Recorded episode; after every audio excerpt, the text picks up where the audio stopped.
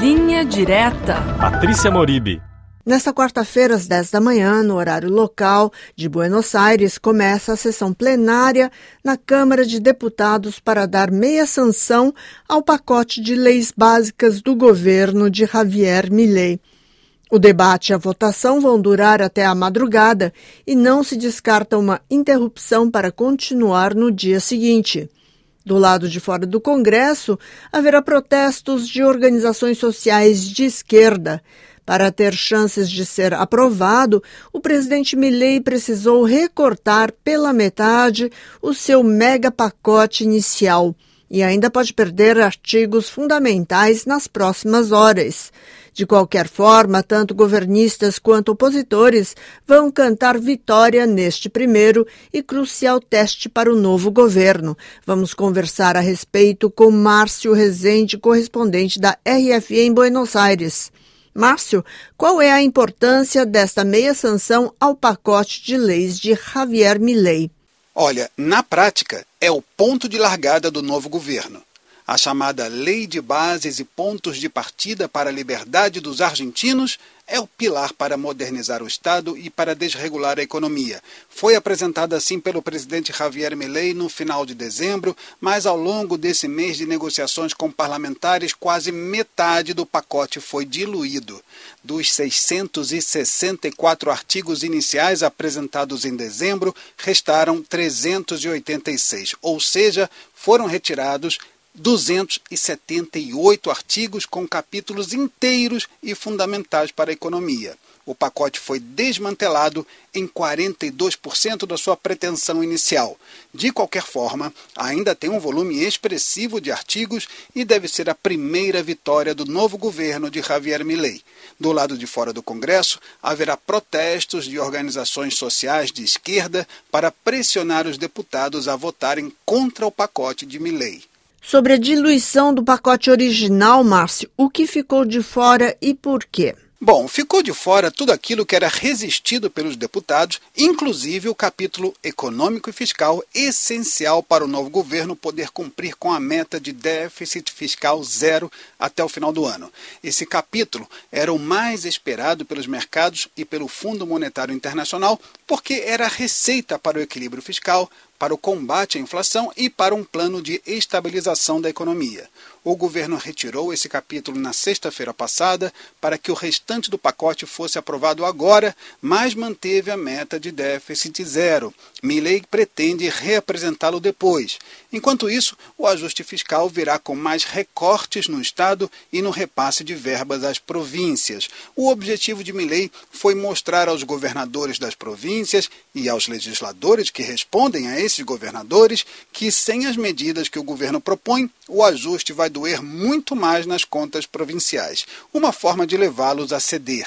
Isso acontece porque Javier Milei foi eleito com quase 56% dos votos no segundo turno, mas possui apenas 15% dos deputados. É um presidente com popularidade, mas com minoria absoluta. Márcio, ao retirar o capítulo econômico e fiscal, o governo conseguiu o apoio necessário para aprovar o restante? Olha, não exatamente. Melhorou muito as chances, mas não foi suficiente.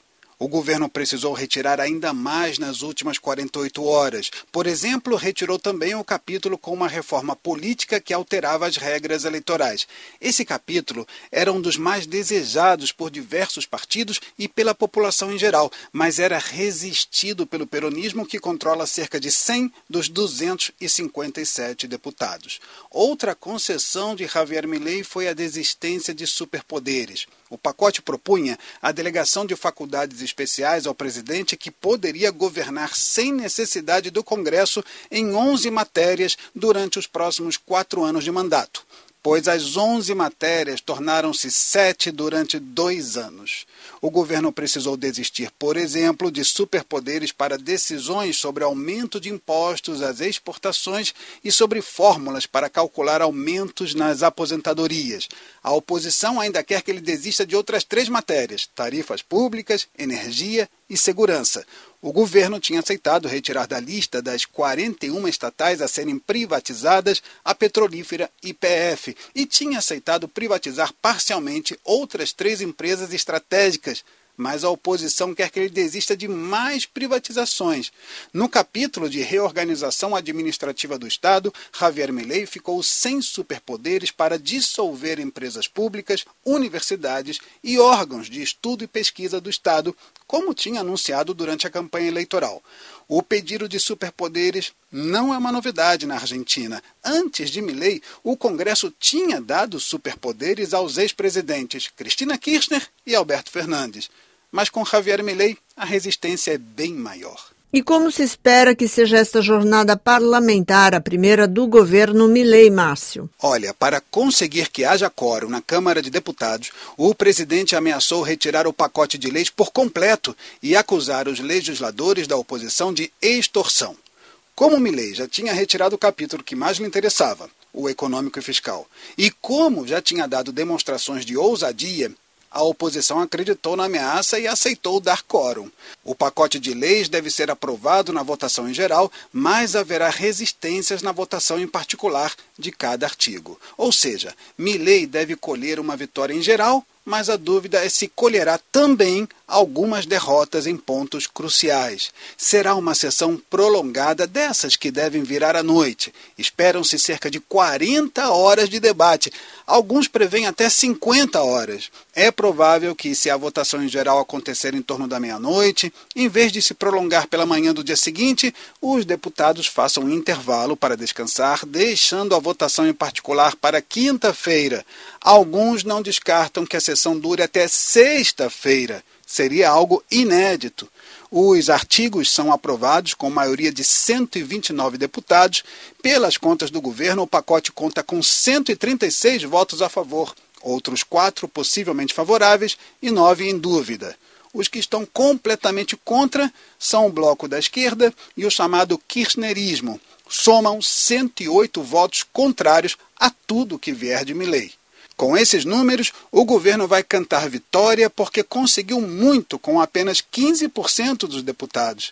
Mas a oposição vai definir como uma derrota do governo que precisou ceder nos seus pontos principais. Obrigada, Márcio Rezende, correspondente da RFI em Buenos Aires.